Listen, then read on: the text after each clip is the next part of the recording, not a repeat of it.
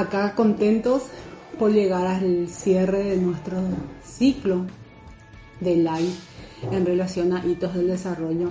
Contentos porque hemos vuelto a experimentar, digamos, todo un proceso con los distintos temas, en la receptividad que han tenido los distintos temas y que realmente nos han puesto súper contentos y en realidad nos han comprometido en más aún con todo lo que, con todo este proceso que decidimos eh, hacer que se visualice más desde el Centro de Especialidades Pediátricas y Neurocep en relación al compromiso con la visión integral de los niños, verlo siempre en el contexto del niño, familia y su entorno y todo lo que todo lo que involucra, ¿verdad? Y lo que implica esta visión integral. Y uno de los principales objetivos de todo esto es que entendamos bien que todos aprendemos lo importante de lo típico para poder diferenciar lo atípico dentro del desarrollo de nuestros niños. Hemos aprendido a través de estos cinco lives cómo las personas nos desarrollamos en formas, en formas diferentes, en diferentes áreas. Y es así como se produce un desarrollo social, afectivo, motor, del lenguaje y del pensamiento, el desarrollo cognitivo que será nuestro tema del día de hoy. Todos los lives anteriores en el que hablamos de la visión global del desarrollo, hablamos del desarrollo del lenguaje, el desarrollo motor, el desarrollo social y conductual lo podrán encontrar en nuestra página de Neurocep, la página de Instagram, y lo podrán encontrar como podcast en el canal de Spotify llamado Conexión Salud. Eh, hoy, como les dije, nos corresponde hablar de desarrollo cognitivo y quién mejor para desarrollarlo que la magíster Carmiña Ramallo. Ella es licenciada en psicopedagogía y fonobióloga con una maestría en neuropsicología con énfasis a los problemas de aprendizaje, especialización en el área del autismo y también en trastornos globales del desarrollo. Así que vamos a invitarla a, a Carmiña para que se una a nosotros. Hola Carmi, ay. ¿Cómo estás? Ese fondo es perfecto. El mundo de los juguetes. Me encanta. Del proceso de aprendizaje de tu mundo para el aprendizaje de los chicos. Me encanta. Sí, mucho. Me encanta. Les quiero contar que Carmi lo estamos haciendo desde, el local de Neuroset porque Carmi acaba de terminar consultorio, yo vine corriendo y digamos el afán de cumplir este compromiso, estaba contándole todo tu currículum a las personas que ya se conectaron y que realmente estamos, hemos hablado de las distintas facetas fuera del, del desarrollo y que hoy nos toca hablar de un tema muy importante, cuál es el desarrollo cognitivo y bueno, creo que mejor exponente en toda la expertise que ya tenés en el tema, Carmiña, realmente agradecida por porque aceptaste la invitación a participar de este live. Bueno, señorita, señora licenciada Carmina Ramaya, iniciamos. No, el cuando se habla de desarrollo cognitivo, Carmi, ¿a qué se refiere específicamente como para que todos entendamos el concepto? Bueno, en realidad que antes de responder a esta pregunta que me hiciste, ¿verdad? Yo creo que es importante resaltar un poquitito cosas que vos estuviste diciendo también al inicio, ¿verdad? Que desde que nacemos o incluso antes de nacer, ya de, estando en la panza, hasta la edad adulta o digamos siempre, nosotros tenemos un largo trayecto de crecimiento, ¿verdad? Y a lo largo de ese camino, ¿qué pasa? La persona se va desarrollando en diferentes áreas, que fue lo que ustedes vinieron viendo ya cada martes los hitos de desarrollo en diferentes áreas, ¿verdad?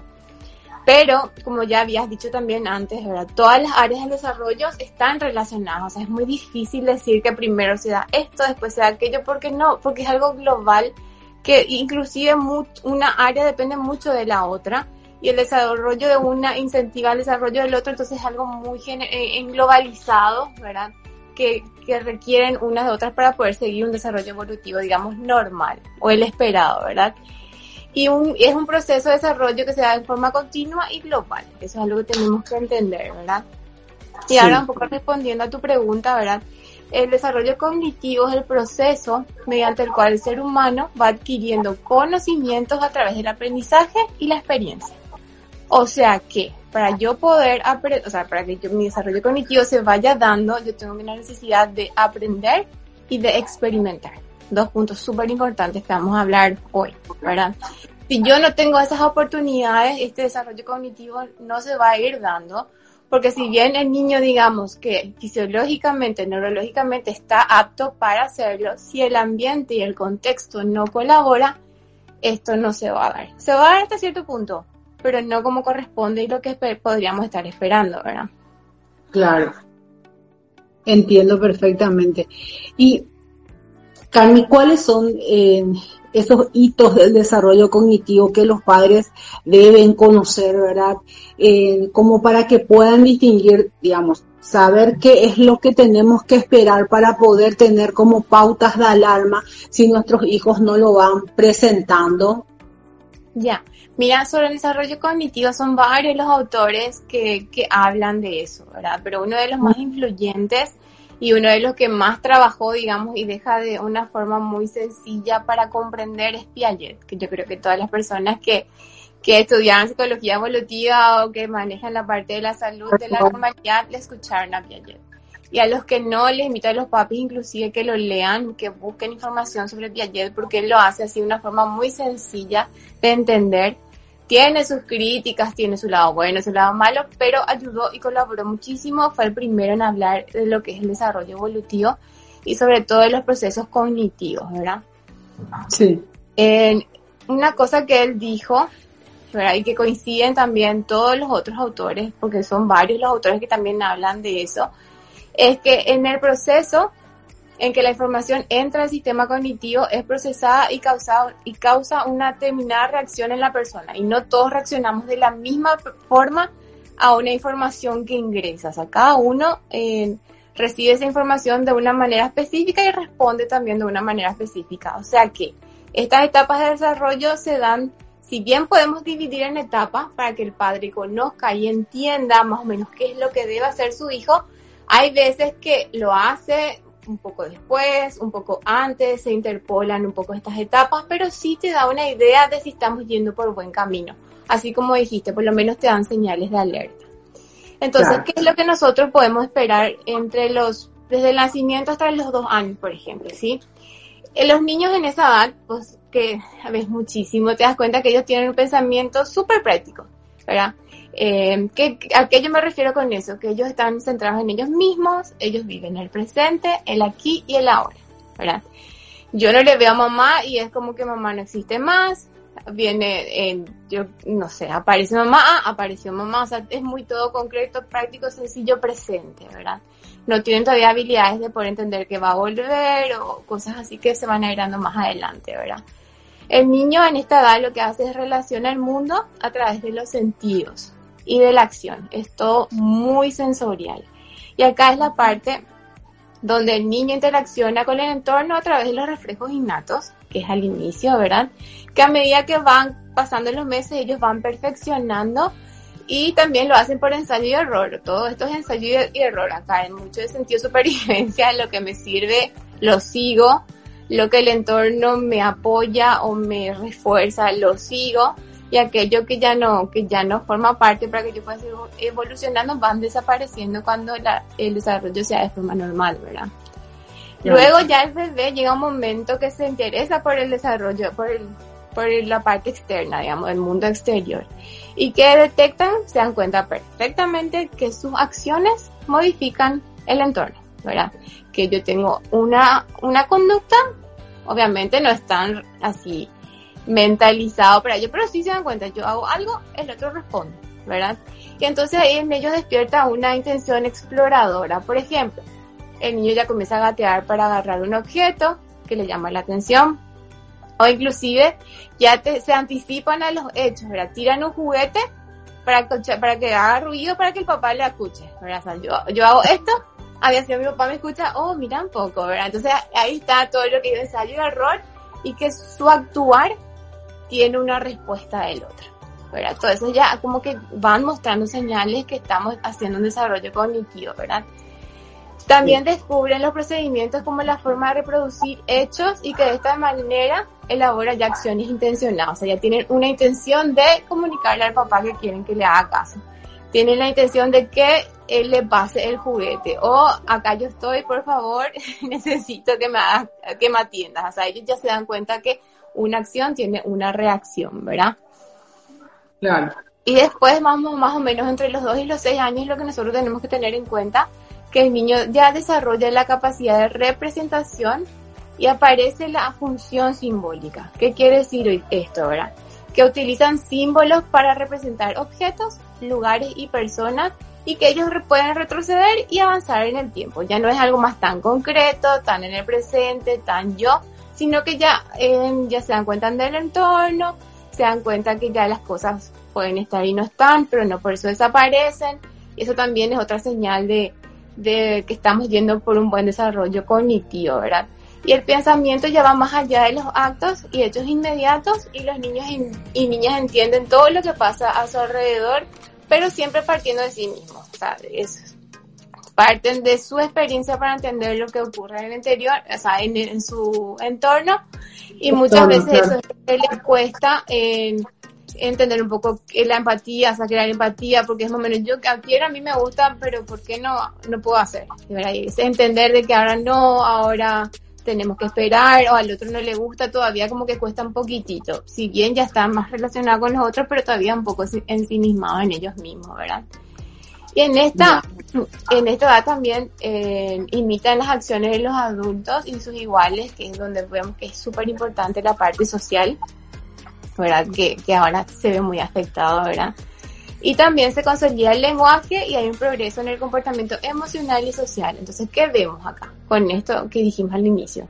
Todo va relacionado, ¿verdad? Para yo ver que el niño está desarrollándose a nivel cognitivo, también tengo ítems a nivel del lenguaje que me lo demuestran, ítems, eh, habilidades a nivel social, a nivel emocional que me demuestran que él está avanzando a nivel cognitivo, ¿verdad? Y después está el conocido juego simbólico, ¿verdad? Que también ya se desarrolla en esta etapa, que, que yo creo que todos los pediatras, todos los que manejan la parte de neurodesarrollo, preguntamos muchísimo sobre el tema del juego simbólico. Y muchos padres de repente dicen, bueno, ¿qué, qué es el juego simbólico, verdad? El juego simbólico es una actividad espontánea en la que los niños utilizan su capacidad mental para recrear el escenario como un entrenamiento. O sea, ellos lo que la experiencia que tuvieron lo simbolizan y lo recrean por más de que no sea el hecho, o sea, que eso esté presente en ese momento. Este juego simbólico es uno de los ítems importantísimos para ver en qué nivel, no sé si llamarle nivel o si se está dando ese desarrollo a nivel cognitivo porque requiere de muchas cosas requiere que el niño eh, haya captado lo que pasa en su entorno, requiere que haya imitado lo que vio de la otra persona y que él tenga una memoria para poder representar lo que vio y hacer como si estuviese pasando cuando en realidad no está pasando, ¿verdad? Entonces es muy importante este juego simbólico en los niños y detectar también si se va dando o no se va dando, ¿verdad? Después a medida que ya son más grandes, ¿verdad? Lo más característico ya entre los 6 y los 12 años, que estamos un poco entrando en la adolescencia, que ya sus eh, representaciones son más lógicas, el pensamiento ya se convierte en algo más lógico, ¿verdad? Que es lo que también ya están escolarizados y ya se van como es desarrollando habilidades mucho más complejas, ¿verdad? Con, eh, inicia el, el, razonamiento, los pensamientos dejan de ser intuitivos y ya se basan en razonar, ahí donde cuestionan, preguntan, ¿y por qué así? ¿y por qué no así? O sea, entran en lo famoso, ¿y pero por qué no? Pero porque sí, inclusive con los límites. ¿Y por qué no puedo hacer? ¿Y por qué ahora sí? Todo, todo es cuestión, ¿verdad? Pero tienen que entender que esto es un cuestionamiento mucho a beneficio de ellos. Y ahí está el rol del papá de poder explicarles de forma siempre, como yo digo, corto y conciso el porqué de las cosas y obviamente tratar de razonar con ellos hasta cierto punto porque hay cosas que no van a poder comprender porque son cosas que el adulto comprende y que no es imponer, pero sí es educar. Y ahí es donde de repente entramos en ese, pero si él no quiere, yo lo obligo, vos sos el adulto, vos tenés que saber hasta dónde, explicar y hasta dónde él va a poder comprender, lo va a comprender y el resto es, bueno, ya vas a entender. Claro, porque es como que el rol del adulto es, el adulto es el que va marcando pautas, explica, anticipa, pero es el adulto el que tiene que, digamos, nuestro rol de padres es criar y nosotros vamos marcando pautas. Muchas veces digo en el consultorio, planteate mamá, papá, que nunca vas a hacer algo o le vas a decir algo a tu hijo porque le querés ver llorar sino es eh, uno va marcando pautas y tiene explicar, explicar el por qué, ¿verdad? Concentrarse en la emoción. Yo sé que querés usar mi celular, pero esto no es bueno para tu ojito. Ahora no, ¿verdad? digamos que, que el adulto asuma realmente su rol de marcar pautas y no ser finalmente el, digamos, hacedor o el cumplidor de los deseos del chico, porque justamente y es un, punto que la, el manejo de la frustración de los chicos cuando tipo todo es eh, como a su medida en sus tiempos sin que tenga esa explicación previa.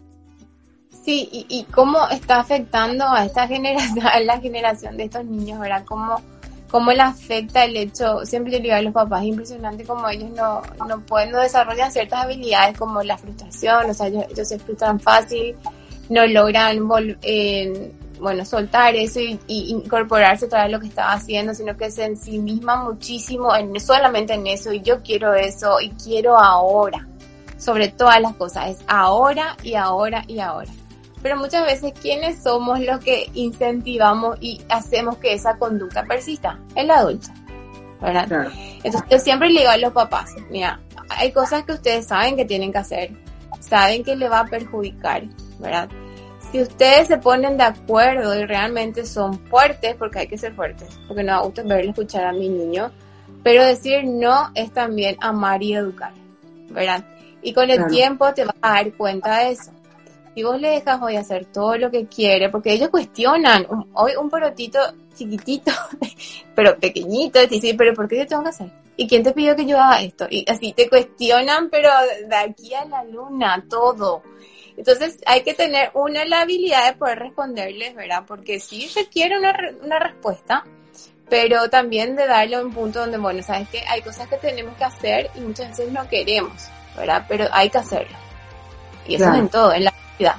El día de mañana tu trabajo no va a ser solamente lo que vos querés hacer, sino que lo que tenés que hacer. Y ya pueden entender perfectamente, ¿verdad? Entonces ahora viendo un poquito, sí. No, no, en relación a esto que el trabajo, el trabajo nomás que haciendo un comentario de lo que estuviste mencionando, digamos, de, de qué esperar por etapas, ¿verdad? Cuán importante es esa etapa en la que el chico imita todo lo que ve dentro de su proceso de desarrollo cognitivo y dentro de ese proceso, es pasado, le escuchaba a una profesional también decir de que nosotros tenemos que demostrar como padres que disfrutamos de lo que hacemos diariamente, que disfrutamos de nuestro trabajo, llegar y contar, hoy fue un día difícil, hoy fue un día bueno, pero mostrar que para nosotros lo que hacemos nos gusta, que es a lo que disfrutamos, porque qué es lo que estamos viendo hoy en día, de repente papás muy saturados, llegan muy saturados a la casa, y el papá, no, el niño no quiere imitar el trabajo del papá o el trabajo de la mamá, prefiere ser youtuber, porque le parece que el youtuber sí es divertido, ¿verdad? Y que lo es, ¿cierto? Pero estamos como distorsionando qué es lo que realmente deberíamos buscar que el niño imite o no por la forma que nosotros padres estamos manejando la información o manejamos nuestras emociones y las transmitimos, como las transmitimos de hecho. Claro, porque no es mucho lo que uno dice, sino que lo que uno muestra. Y eso de youtuber es algo que me río porque escucho en todos los niños a partir de los 4 o 5 años, ya que, ¿qué lo quiero estudiar? ¿Para qué yo voy a estudiar si yo voy a ser youtuber y voy a ganar más dinero? Y yo así, realmente como me decís, ¿qué estamos formando? ¿verdad? Pero, bueno, esa es una realidad pero ¿qué pasa? Ahí está el adulto, ahí estoy yo como papá y como mamá para guiarles y hacerle entender de forma muy sencilla el por qué es bueno, bueno, seguir este camino y bueno, después cuando seas grande elegir el camino que decidas, ¿verdad? Pero bueno, ahora se hacen las cosas que nosotros te vamos proponiendo, ¿verdad? Y bueno, un poco para terminar las partes del, del, digamos, de los hitos del desarrollo cognitivo, ya en la adolescencia tiene que aparecer procesos de abstracciones, que es la capacidad de poder yo entender algo sin necesidad de estar en presencia de eso y poder inclusive razonar y, y llegar a conclusiones. Bueno, si yo hago esto, puede pasar esto, sin necesidad que esté ocurriendo. ¿verdad? Si yo hago aquello, puedo, puede ocurrir esto. Entonces, tomar decisiones de acuerdo a las consecuencias que ellos ven en, esos, en el acto a decidir. Y eso les ayuda también mucho en libertad y sobre todo a hacerse responsable de las consecuencias de sus actos, ¿verdad? Y mucho, y algo importante que yo creo que todos tenemos que desarrollarnos a partir de, los 12 años ya se, eh, se desarrolla, pero muchos adultos no lo tienen, que es la metacognición, ¿verdad? ¿Qué es la metacognición? Es la capacidad de poder reflexionar sobre nuestros propios razonamientos, ¿verdad? Es ser consciente de que yo no lo sé, hasta cuándo yo sé, qué me cuesta, cómo hacer, ¿verdad? Son, son varias cosas que, que de repente nos cuesta, cuesta preguntarte a vos sobre tu propio razonamiento, tu, propia formación, porque no es fácil pero se le tienen que enseñar ya a los adolescentes, ¿verdad? Esa meta con, esa, el, el que ellos mismos se replanteen si su conocimiento es el adecuado, qué puedo hacer para mejorar, cómo puedo pedir ayuda, hasta dónde yo puedo llegar, qué más puedo hacer y es algo, yo creo que un punto muy importante para el ir avanzando en todo lo que sea el desarrollo cognitivo, ¿verdad? Claro, claro, no, genial. Y Carmen, ¿nosotros qué podríamos hacer, digamos, como para favorecer el desarrollo cognitivo de nuestros niños? Ya, mira, como claro, eh, para ver más o menos de acuerdo a las edades que estuvimos hablando, eh, lo que tenemos que hacer es que, por ejemplo, con los bebés, ¿verdad? Cuando son chiquititos, ellos tienen determinadas acciones y nosotros como adultos hacer que esas acciones tengan una misma respuesta, de forma que se dé cuenta, mira, yo hago esto, ella me responde así. Yo hago esto, ella me responde así. Entonces como que se va creando un, aparte de crear un vínculo de que yo estoy haciendo algo y el otro me responde, o sea, está interactuando conmigo, está respondiendo a mi, mi inquietud, ¿verdad? Aparte de eso, es como que vos estás creando también en ellos como representaciones, ¿verdad? Después de que ya está eso incorporado, lo que hay que hacer es un poco ir cambiando y que no siempre sea las mismas respuestas. Vamos a suponer que él te tira el sonajero y porque le gusta el sonido y bueno, y vos le puedes mostrar que ese sonido puedes hacer también golpeando la mesa, que puede hacer eh, tocando con otro objeto, o sea, y ahí vos vas aumentando también esas esas, esas acciones y reacciones de acuerdo al, interés del niño, ¿verdad? No siempre crearnos en lo que es, puede hacer, sino que vos estimularlo a que haga un poquitito más y sobre todo que explore un poquitito más. Eso es una, una función que tiene que tener el adulto, ¿verdad? Eh, también tenemos que proporcionarles objetos que ellos puedan explorar. Ellos tienen que explorar muchísimo el entorno, ¿verdad? Usar objetos que sean muy llamativos para él para poder, o sea, como siempre niño motivado niño que aprende, ¿verdad? Si vos le mostrás un objeto motivado, o sea, que le motiva y le llama la atención, es el momento donde el adulto tiene que interceder y ir mostrándoles diferentes opciones, los colores, los sonidos y ir conversando con ellos, ¿verdad? Después, al ya hace los 18 meses, uno de los juegos que les encanta y que yo creo que también eh, estimula muchas habilidades es el hecho de esconder objetos ¿verdad? Puedes ponerlo en una sábana y después que, que él busque, porque ellos creen que al no ver, no está. ¿verdad? Por eso cuando, cuando se enojan no quiere que alguien que le vea se tapan su ojito y ellos creen que el otro ya no te ve, ¿verdad? Yo muero de amor cuando ellos están así y se tapan su ojito y creen que desaparecen, ¿verdad? Una onda Harry Potter que se tapan con la, con la manta, ¿verdad? Y bueno, entonces, eh, mostrarle que eso sí está, ¿verdad? Por más que esté escondido, no lo veo, está. Y es muy lindo cuando yo, ah, había sido esta, ¿verdad? Y tratar de ir estimulando esto donde ellos van se, dando, se van dando cuenta, ¿verdad? Que, que, que lo concreto, por más que yo no lo visualice, no desaparece. ¿verdad? Que mi mamá, por más que yo no lo vea, no esté en la habitación, mi mamá sigue viva, ¿verdad? Cosas así que de a poquito ellos van comprendiendo y van entendiendo, ¿verdad? Después, entre los dos y los seis años, lo que hay que hacer, como dije acá, realmente es permitirle al niño explorar y experimentar. Yo sé que cuesta. ¿Por qué? Porque hay mucho peligro, hay mucha... Eh, hasta dónde le permito, que es peligroso hacer esto, que hacer aquello. Entonces siempre tiene que ser bajo la supervisión de un adulto y darle materiales y objetos que vos sepas que no le van a dañar. ¿verdad? Y que le permita... Pues, siempre como un área segura de juego, de manera que puedan ser como estar libres en esa área sin estar, a veces digo yo, siendo jaquecosos, de jaque esto, jaque aquello, porque el niño se asusta, el niño su, su elemento de seguridad es el adulto que lo acompaña y si el adulto se asusta, el niño se va a asustar. Y, sabes qué se puede, se ve después de eso, o sea, los niños que generalmente están así, totalmente así, todo el tiempo, eh, van a hacer algo y te miran. O sea, puedo, eh, toco, eh, y ya no hay esa exploración. claro. claro, es como que está muy todo controlado y ellos mismos se condicionan y se nota, ¿verdad? Porque miran y puedo, no puedo, y lo dicen no con palabras, pero sí con gestos, perfectamente se entender, ¿verdad?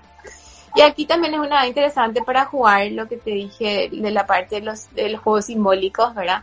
Jugar a ser médico, jugar a que estamos en una tienda, de que yo compro cosas, pero todo a nivel de objetos, no necesariamente ir a la tienda, sino que tener que hacerlo de forma simbólica, ¿verdad? Que, que inclusive no hace falta que sean juguetes eh, mega, mega producidos, sino que, no sé, nosotros usamos la hoja del, del árbol y que era la plata del banco, ¿verdad? Entonces cosas así que, que, representen a... Y vos sabés que disfrutan muchísimo cuando ellos real, porque al comienzo es, pero, pero esto no es la plata, o no, yo no puedo hacer que esto sea, eh, no sé, un juguete que quiero vender si es un juguete feo, ¿verdad? Pero bueno, a medida que vos le vas entrando en ese mundo, en de la imaginación, las cosas que crean son increíbles. Y eso es un punto muy importante para nosotros los profesionales de, su desarrollo a nivel cognitivo. O sea, es una de las pautas muy importantes. Y, aclarar que lo que ellos se imaginan, es decir, nosotros tenemos que estimular muchísimo la imaginación, no decirles, no, eso no es real, eso no existe, es decir, ir apagando ese proceso de, de desarrollo de la imaginación que tienen ellos. Claro, porque yo, bueno, el, con un simple hecho, mira, la manzana roja, la, eh, la, banana amarilla, ¿verdad?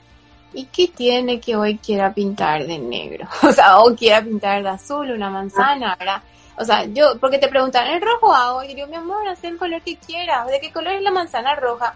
Perfecto, pero ¿qué color vos querés pintar? Y, en azul, y bueno, hacelo, ¿verdad? O sea, ¿cuál es el problema de que ellos quieran imaginarse una, una manzana azul? O sea, no, no repercute en nada porque ellos saben el concepto, conocen que son manzanas verdes, manzanas rojas, pero ella elige pintar en azul y yo no veo el motivo, al contrario, veo inclusive una elección de que sí sé que son de estos colores, pero yo quiero y sí, no hay drama, o sea, darle también esa opción de que ellos puedan elegir que, quieran hacerlo de esa manera, ¿verdad? Y bueno, un poco de ya entre los 12, en los 6 y los 12 años, lo que hay que hacer mucho con, con ellos es en ayudarle al razonamiento sobre hechos concretos, ¿verdad? ¿Qué podemos hacer? Que ellos puedan identificar y plantear interrogantes de las experiencias cotidianas, ¿verdad? ¿Qué realizó? Hacerles preguntas sobre eso. Eh, ¿Te parece que está bien? ¿Te parece que está mal? Dar opiniones, o sea, que ellos vayan creando esa conciencia de que yo hago algo, va a tener una consecuencia que yo tengo que hacer, ¿verdad?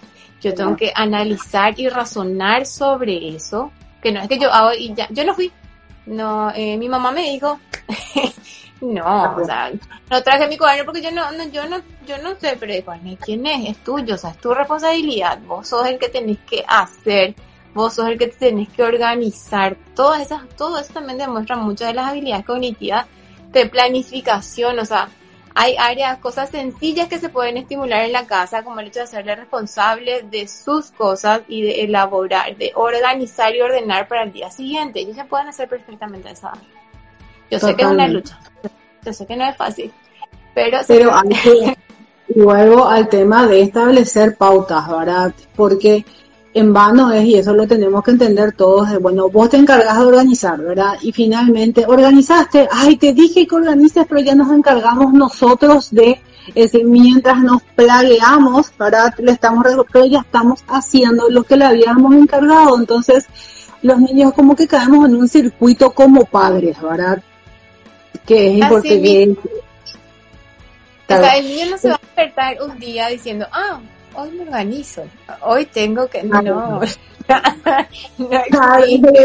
Entonces, ¿qué, ¿qué pasa? Que ayer comería los papás. Bueno, vamos a entrenar la paciencia primero ustedes, ¿verdad? Porque esto es un hábito. Es un hábito, no es que a partir de mañana él se va a levantar, no, no, bueno. O sea, al comienzo ayudarle, esquematizarle, escribirle, dibujarle, hacer, no sé, señales de en toda la casa de lo que él tiene que hacer, ¿verdad? Y que sea todos los días. Tiene que ser algo sistemático para que se vuelva un hábito. ¿Sí? Y al final no terminar haciendo el adulto por él. Porque al final, ¿qué mensaje le estás dando? O sea, al final yo no hago, yo sé que mi mamá va a hacer. Y te dicen, no, mi mamá te va a ordenar, mi mamá va a hacer. Y ellos saben. Hoy me, pasó, hoy me pasaba, me pasó en el consultorio con una niña que lleva un zapato con cordones, ¿verdad? Ya le atan el, zapato y la nena se desata. Y le dice al papá, ¿verdad? Le dice, ¿por qué te desataste, Leo? ¿Quién te va a atar ahora? Y vos me vas a atar. No, vos te vas a atar, le No, vos me vas a atar, le dice la nena. No, vos te vas a atar. Y mientras le decía, vos te vas a atar, el señor le estaba atando y le cumplan lo que dicen, porque perdemos como autoridad delante de nuestros hijos y decimos una cosa y hacemos otra. Carmen, te quiero preguntar, entre dos comentarios que tenemos acá. Uno es, em, tipo que tenemos que atender también de que el adulto tiene que estar muchas veces en el afán de no organizar el jugar con nuestros niños o estar acompañándolos en sus procesos, ¿verdad? Eh, es como que elegimos otras opciones o, o nos volvemos digital, porque como menciona la doctora Sonia, si vos jugás acá y yo estoy allá en la oficina, es decir, no es el objetivo, ¿verdad? Es compartir el espacio con los chicos porque los chicos buscan demasiado compartir con nosotros. Claro, y muchas veces después nos preguntamos por qué no me, por qué no quiere jugar conmigo, porque no nos creamos nosotros ese espacio. Y, estamos nosotros con el celular y después le criticamos porque ellos están con el celular, pero ¿qué ejemplo vos estás dando? O sea, eso también tenemos que ver Totalmente. Carmen, me pregunta una de las mamás que está conectada, ¿cuáles son los juegos sugeridos para bebés de dos años, por ejemplo? juegos sugeridos eh, fuera de pantalla, ¿verdad? algo muy, muy importante que hablar sobre eso. Mira, a los dos añitos se pueden jugar muchos con canciones. en todo lo que sea canciones, trabajamos mucho en lo que es memoria, ¿verdad? El movimiento corporal. O sea, es difícil separar. No, ahora vamos a hacer lo motriz. No, ahora vamos a hacer el lenguaje. No, todo está englobado. O sea, la canción es una actividad que le ayuda muchísimo a ellos a, a poder escuchar la melodía, a cantar, a bailar, a imitar. Es una cosa importantísima la imitación al adulto, ¿verdad? Que ellos te miren, que ellos te imiten, ¿verdad? Es, para mí la canción es una de las cosas más importantes, o sea, una de las, una de los, uno de los juegos que ayuda muchísimo a los niños, ¿verdad? A poder eh, ir desarrollando la parte cognitiva. Después, ¿qué más pueden ser juegos, verdad? Jugar con ellos y una cosa de lo que vos, muy importante que vos dijiste, ¿verdad? Que para poder para, para estimular el juego, el adulto tiene que sentarse con el niño a jugar, ¿verdad? Yo, yo sé que es difícil. Ahora la situación hace que la mamá trabaje todo el día, que el papá trabaje todo el día. Son, es, es complicado. Llega uno muy cansado. No te niego pero como siempre digo, ofrecer calidad de tiempo.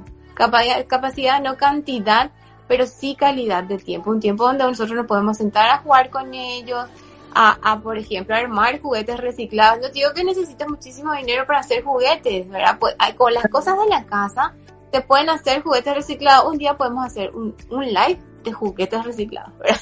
¿Y qué podemos estimular con esos juguetes reciclados? Porque es importantísimo. Y, no haces falta, como yo digo, pero yo no tengo juguetes.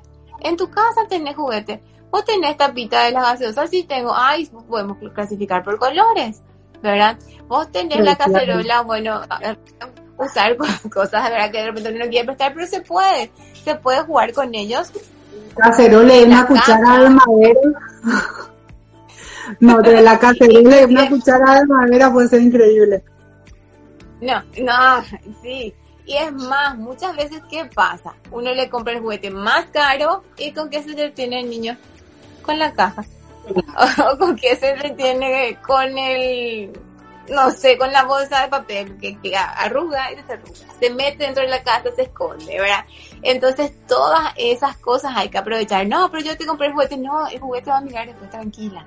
Y jugar eso, por ejemplo, de esconderse, eh, jugar a las escondidas, eh, no sé, con, con los, animales de la granja, un niño pequeñito poder identificar los animales de la granja, los sonidos que producen, de a poquito también se pueden decir los nombres, ¿verdad? Que son cosas que a muchos le interesan. Nosotros acá tenemos que, vuelvo a repetir, niño motivado, niño, niño que aprende mucho de acuerdo a su interés. Cada niño tiene interés diferente, ¿verdad? Entonces, de acuerdo a eso, podemos ir jugando con ellos. Eh, también podemos hacer el hecho, yo sé que son chiquititos, y acá vamos a hablar un poco de lo que dijimos anteriormente, ¿verdad? Dar opciones. Nosotros tenemos que enseñar a los niños ya a elegir algo. Como yo le digo, bueno, ¿qué quieres jugar? Con el, no sé, tengo muchos juguetes atrás. Con, con el juguete rosado, con el juguete amarillo, ¿verdad?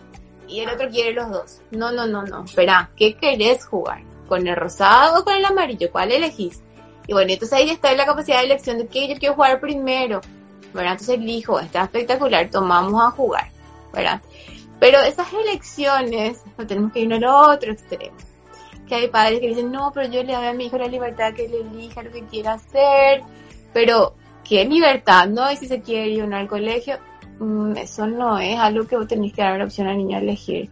Ahora no, o si se quiere ir o no a la casa de su abuela, mm, yo creo que tampoco no son, o sea, tampoco irnos al otro extremo de que el niño elija todo, ¿verdad? Inclusive, eh, no se va a poner tal o cual zapato, no sé, o sea, hay cosas que hay que saber medir como adulto y hasta qué punto ellos sí pueden hacer una elección y hasta qué punto al adulto le, le corresponde hacer esa elección, ¿verdad? Cuidando siempre la, la, vida del niño. Se entiende eso. Tuve que hacer una pregunta y hay otra pregunta acá eh, que dice, ¿Cuál es el impacto que tiene el uso de pantallas dentro del desarrollo cognitivo? Mucho. muchísimo, muchísimo. Bueno, eh, la pantalla sabemos que es algo dañino, ¿verdad? Eh, yo creo que es algo que, que todos manejamos. Pero el tema es ahora, ¿qué hacemos? La pantalla, el uso de pantalla es algo que está, sí, es una realidad, sí, en todos tenemos celular, sí, es cierto, pero nosotros no nos estamos dando, ah, te vienen y te dicen, ¿verdad? Eh, pero mi sobrinito aprende todas las vocales y todas las letras con la pantalla. Cierto, sí, pero ¿de qué forma lo aprende? ¿Verdad? ¿Cuántas horas está frente a la... Él te habla, él te cuenta, él te muestra. No hay una interacción con el adulto. Y hay muchísimos estudios que muestran, ¿verdad? Primero que nada, el uso de pantalla que hace en el niño primero le bloquea el entorno, no socializa, ¿sí? Punto. Huérfanos digitales. ¿Cómo? Genera, genera huérfanos digitales, es un, un, concepto que se está desarrollando mucho hoy. Totalmente, porque ellos se concentran solamente en el uso de la pantalla varias horas y eso afecta al desarrollo cognitivo y no solo el afecta al desarrollo cognitivo, sino que afecta el sueño, afecta la alimentación porque aumenta muchísimo de masa corporal. Yo creo que en esta pandemia muchísimos niños habrán llegado a pediatría con una obesidad interesante, ¿verdad? Siendo tan pequeños, ya que ya puedan tener inclusive enfermedades. Yo considero que ya va a haber chicos con diabetes, colesterol alto, ¿verdad? Y todo por qué? Por el sedentarismo, ¿verdad? Entonces sí afecta eh, son muchísimos los estudios que demuestran que sí afecta el uso de pantalla. Entonces, como que los papás dicen, pero ¿cómo voy a hacer si es algo que está, es algo que no está? Bueno, en uno de los últimos estudios que yo eh, leí justamente sobre eso, decía que hasta dos horas por día después de los dos o tres años se le puede dar la pantalla de forma eh, fiscalizada por el padre y con cosas didácticas pero siempre en compañía del adulto. Porque ¿qué pasa? Yo tengo mi celular y el niño recibe información, recibe información y ¿qué, qué él produce? No. ¿Verdad? ¿Qué es lo único que hace? Es una información tras otra, una información tras otra. ¿Qué, qué, qué genera eso? Que yo no tengo que esperar. Yo quiero otro dibujito, ya hago así, ya veo otro. no, no quiero ver ese agua así, ya veo otro, o sea, es todo rápido ahora y eso es lo que se manifiesta en su conducta. Y es y es como que bloquea procesos como lo que estabas hablando hace rato, lo de desarrollar la imaginación de ellos, porque por ejemplo el dibujo, ¿verdad? Hace algo imaginativo y que dibujan lo que están viendo en la pantalla en forma constante, es decir, siempre es el mismo dibujo la, relacionado al mismo tema sin tener una mayor apertura a lo que pueden decir. Es como que extrañamos esos garabatos y bomarrachos que eran, ¿y qué es esto? Es un elefante volador, ¿verdad? Y ahora todo está relacionado a una figura de pantalla, ¿verdad? Entonces, es como va, en vez de expandir, achicando el espectro para que nuestros niños vayan desarrollando mejor sus procesos cognitivos. Y inclusive, ¿sabes que También se observa mucho más grandes. Cuando vos les pedís que hagan, que hagan descripciones. Estamos hablando de niños ya que están haciendo reacciones, ¿verdad? Su vocabulario es impresionante, es en torno a eso. O sea, ellos no pueden, bueno, vamos a hacer una reacción creativa, espectacular, bien. Sobre que elegí el tema que quieras, y tal jueguito, siempre lanza el primer jueguito. No, no, no, vamos a dejar eso ahora, vamos a hablar un poco, y ahí le cuesta lo de elegir, porque todo gira en torno a lo, a lo que ellos ven en la pantalla de su jueguito y su vocabulario se limita a eso. O sea, ellos no conocen más allá que eso. O sea, vamos a describir animales. ¿Cómo? No sé nada, no, no se me ocurre nada, claro, sí, no no experimentaron en su momento lo que es el animal, tocar el animal, verle en el zoológico el animal, escuchar el sonido que hacen, tocarle, o sea, cosas que nosotros sí lo hicimos en su momento que ellos ya están pasando por alto. Y el animal que ellos ven, si ven, son del dibujito que apretamos, no paso, ah, hoy, hoy, y no experimenta, ahí está, la experimentación hace el aprendizaje. Y eso quita la pantalla, ¿verdad? Y, realmente ya está así, recontra, hiper, súper ah, eh, confirmado que los niños pequeños, se demostró, ¿verdad? Que el ver la televisión en exceso hay un retraso a nivel cognitivo, ¿verdad? No solo a nivel cognitivo, también lo que es el lenguaje, lo que es el área social, la parte emocional y sobre todo, ¿sabes qué hace? Le, le, como dijiste, se vuelven así una isla y no interactúan ni con sus padres ni con sus hermanos. Entonces, ¿qué estamos formando? Realmente que estamos formando. Carmi, sí, hay que analizar que estamos formando en serio. Pregunta, ¿desde qué edad sería indicado realizar estimulación cognitiva? Bueno, esa es desde los cero meses. ah, ok. Y ahí entra una pregunta que, que, que, se me quedó en el tintero porque nos está, se está, está pasando muy rápido el tiempo. Es si podría influir dentro del desarrollo cognitivo todo lo que sucede en la etapa prenatal. Totalmente. Mira, inclusive es un tema que que, como te voy a decir, es importante y te quiero proponer luego algo con respecto a eso. Sabemos que todo lo que la madre eh, vive, obviamente hay cosas que son situaciones de la vida, porque la vida continúa durante el embarazo, ¿verdad? Eh, Influyen en el niño. Una de las cosas más importantes es la alimentación, ¿verdad? Hay muchísimos estudios donde confirman que, que la falta de ciertas vitaminas o de ciertas cosas eh, componentes de alimentos específicos o vitaminas ah, repercuten muchísimo en el desarrollo del niño, no solo a nivel cognitivo, sino a nivel general.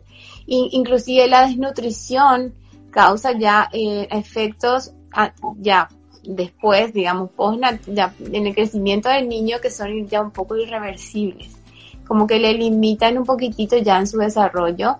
¿Por qué? Porque sabemos que viene una buena nutrición, es un buen desarrollo a nivel cerebral, el embarazo es importantísimo para habilitar todas estas habilidades, o sea, todo lo que es la parte de desarrollo del cerebro, ¿verdad? Que es lo que después va a seguir madurando y lo que nos va a poder permitir adquirir todas las habilidades, ¿verdad? Entonces sí, realmente repercute. Otra cosa también que repercute, que me pareció súper interesante, es el estado emocional, o sea, lo que la mamá vive durante su embarazo. ¿Qué hace? Todo eso ya es una relación madre-feto, ¿verdad? Y muchas veces las mamás no se dan cuenta de eso, ¿verdad? Porque todo, esos estrés, eh, que obviamente hay veces que se pueden evitar y otras veces que no, ¿verdad? Pero si somos conscientes de que el estrés, el nivel emocional excesivo, el, llanto, toda esa circunstancia de mucha tristeza repercute en el niño, ¿verdad? En su, eh, aparte, neurológicamente se queda eso en ellos, que después lo representan a medida que cuando crecen y cuando nacen vos vas viendo ciertas características diferentes. Y que vos le preguntas, ¿qué tal pasaste en tu embarazo? Y, y realmente si hay alguna relación, ¿verdad? Entonces yo considero que hay que hacer como que la atención temprana no tiene que ser a partir del que el niño nazca. Yo creo que se deben crear proyectos ya prenatales, ¿verdad? Donde se le forme a la mami y se le cuente que todo aquello que ella vive, siente, piensa, quiere, influye en su bebé, ¿verdad? Que sea consciente, porque cierto, hay mamás que creen que no, ¿para qué yo le voy a hablar si no me escucha? ¿Para qué yo voy a hacer esto si no entiende? O, voy a tomar nomás alcohol porque ya la hambre nada no va a pasar, o sea, cosas así, voy a fumar nomás. Y entonces, después nosotros vemos las consecuencias, ¿verdad? Por eso sería importante, como te digo, en algún momento sentarnos a conversar y como equipo multidisciplinario crear esta atención temprana ya prenatal. O sea, ya madre feto. Yo sé eh, que el programa de desarrollo infantil del ministerio justamente estaba trabaja, está trabajando en eso para que se magnifique y se entienda la importancia de trabajar esto durante la gestación y no creer que todo empieza recién cuando el chico habla, incluso que recién ahí entiende las cosas, ahora. ¿Qué es otra pregunta que, que, que tenía con el tintero para hacerte, Carmiña? Es que muchas veces recibimos en el consultorio los papás felices, mi hijo ya cuenta hasta 10, hasta 15, hasta 20, ¿verdad? Ya sabe el abecedario, pero le mostras el 1 y no identifica el 1, es decir, algo relacionado a eso, es que el niño aprenda los colores, números, las letras a edades tempranas significa que es más inteligente, es decir, está bueno que insistamos que sepa así, es decir, la memoria que tengan memoria es bueno, pero que sepan de memoria las cosas sin un razonamiento es bueno o no es, es decir, ¿cómo lo analizamos eso? Claro, mira, así la pregunta de si un niño viene y te sabe recitar los colores, la letra y los números, ¿lo hace más inteligente con que otros? Así como me preguntaste, yo consideraría que no. ¿Por qué? ¿Verdad? Hay veces que hay que evaluar mucho la situación del niño, ¿verdad? Porque una cosa es hacerlo de forma repetitiva, saber los colores y los números, saber las letras, pero que eso no sea una información funcional. O sea, vos le sacás dentro de lo que es la secuencia ya no saben qué hacer, ¿verdad? Bueno, pero, pero ¿cómo si te recita todo, te reconoce? Vamos a suponer que sí reconoce. Bien, perfecto tiene dos añitos, reconoce todas las letras, inclusive te hace sílaba. Bien, pero espera un poco. Fulanito, ¿cómo te llamas? Fulanito, ¿cuántos años tenés? ¿Cómo se llama? Y no te pueden responder eso. ¿Verdad? Que son cosas importantísimas que ya debería hacerlo a la edad. O sea, en un niño de dos años te puede estar diciendo su nombrecito, cuántos añitos tiene con los dedos. Y, y nosotros nos enfocamos más, no, que sepa colores, que sepa y no, entonces no nos centramos en lo que es que primero, vamos primero a manejar el cuerpo, vamos a hacer la destreza a nivel motor. Ya va a llegar el momento, sí, obviamente hablarles y contarles. Estos son los colores, estos son los números, estimular eso, obviamente que sí.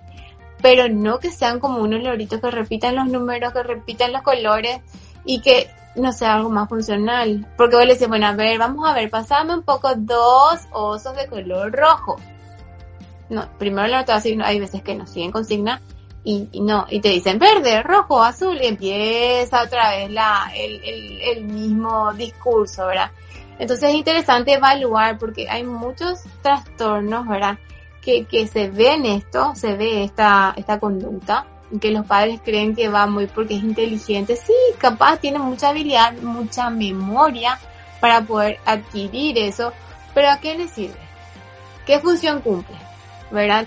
Entonces tenemos que ver bien todo eso y qué habilidades adquirió y cuáles no, que corresponden a su edad evolutiva. Los padres contentos porque un niño de tres años lee y escribe, pero no puede hacer ni un garabato. ¿Verdad? Entonces, ¿en qué nos estamos enfocando? Como padres, ¿queremos que los dos años ya lean y escriban? ¿O queremos que sea un desarrollo normal, evolutivo del niño para que cuando tenga su oportunidad de llegar a esa habilidad, obviamente estimular, pero se perdió muchas otras cosas de ser niño, ¿verdad? Entonces hay cosas que hay que ir estimulando a, eh, a pesar de que les gusta y tengan el interés, pero no, ¿qué pasa? Les gusta la letra, todos les ganan letra. Tiene cuadernos de su ropa de letras, tiene mochila de una letra, o sea, nosotros también incentivamos mucho eso, ¿verdad? Y nosotros lo que debemos hacer creo que es ampliar, ampliar mucho más que enfocarnos siempre en lo mismo. Claro, mira, acá, acá me acota la doctora Pereira, se llaman clubes de embarazadas que se hacen en, las unidades de salud familiar, lo de hablar y explicar a las mamás que el bebé el desarrollo cognitivo se está dando desde adentro. ¿sí? Como para ir cerrando, Carmen, porque raramente voló el tiempo. en, un live anterior nos habías dicho de que eh, si dejaba así tajante, de que todos los niños no aprenden de la misma forma. Entonces la pregunta va, ¿existen tipos de inteligencia? ¿Cuál es el concepto que como padres tenemos que manejar en eso? Bueno, el aprendizaje es un proceso único y específico para cada persona, que ya lo habíamos hablado aquella vez, ¿verdad? Y no todos aprendemos de la misma manera y no todos somos buenos en todo, ¿verdad? Claro. Entonces aquí hay algo muy importante que bueno, hay formas que cada, cada niño aprende de una forma diferente, eso no quiere decir que sea mejor o peor, ¿verdad? Hay niños que tienen un aprendizaje más activo, otros más reflexivo, otros son mucho más imaginativos y otros a nivel pragmático, como que por ahí va. ¿Qué es lo que nosotros tenemos que darnos cuenta? ¿Qué? Y es que es lo que mucho yo hablo con los niños en consultorio, ¿verdad? Los chicos que no saben leer y escribir les cuesta. Pero mi compañero sí ya sabe, digo, pero espera mi amor, fulanito es bueno en, en el básquet, y no. Bueno, pero vos sí sos bueno en el básquet, ¿viste? Eso, eso es lo que vos sos bueno. Yo te aseguro que, que él, para poder jugar básquet, tiene que hacer muchísimo esfuerzo porque no tiene la misma habilidad que vos tenés. ¿verdad? Así como vos tenés que hacer mucho esfuerzo ahora para poder hacer esta tarea que tiene que ver con leer y escribir. Cada uno tiene sus fortalezas y cada uno tiene las cosas que le cuestan y todos somos diferentes, ¿verdad? Y eso es algo que habló justamente en Garner de las inteligencias múltiples, ¿verdad? Donde él habla de 12 tipos de inteligencias, que te voy a nombrar más así porque es ampliosísimo, algún día podemos hablar sobre eso, ¿verdad? Él habla de la inteligencia, por ejemplo, lingüístico-verbal, de la inteligencia lógico-matemática, de una inteligencia espacial, que es la persona que autobitan todo específicamente súper bien, no sabe cómo lo hicieron, yo esa inteligencia no tengo. La inteligencia musical, que es la gente que escucha una música y ya te sacan sonido, ya te sacan con la, es así innato. Y, sin ningún tipo de aprendizaje, ¿verdad? Tampoco no tengo. Y la inteligencia corporal sinestésica. Después también tenemos la inteligencia intrapersonal, la interpersonal, que crea mucho en conocerse a uno mismo y también conocer a los demás, ¿verdad? La inteligencia naturalista, que es la gente que se comunica mucho con lo, todo lo que tiene que ver con la naturaleza, hay mayor sensibilidad y comunicación con eso eso no quiere decir que es menor o mejor o peor que otra inteligencia.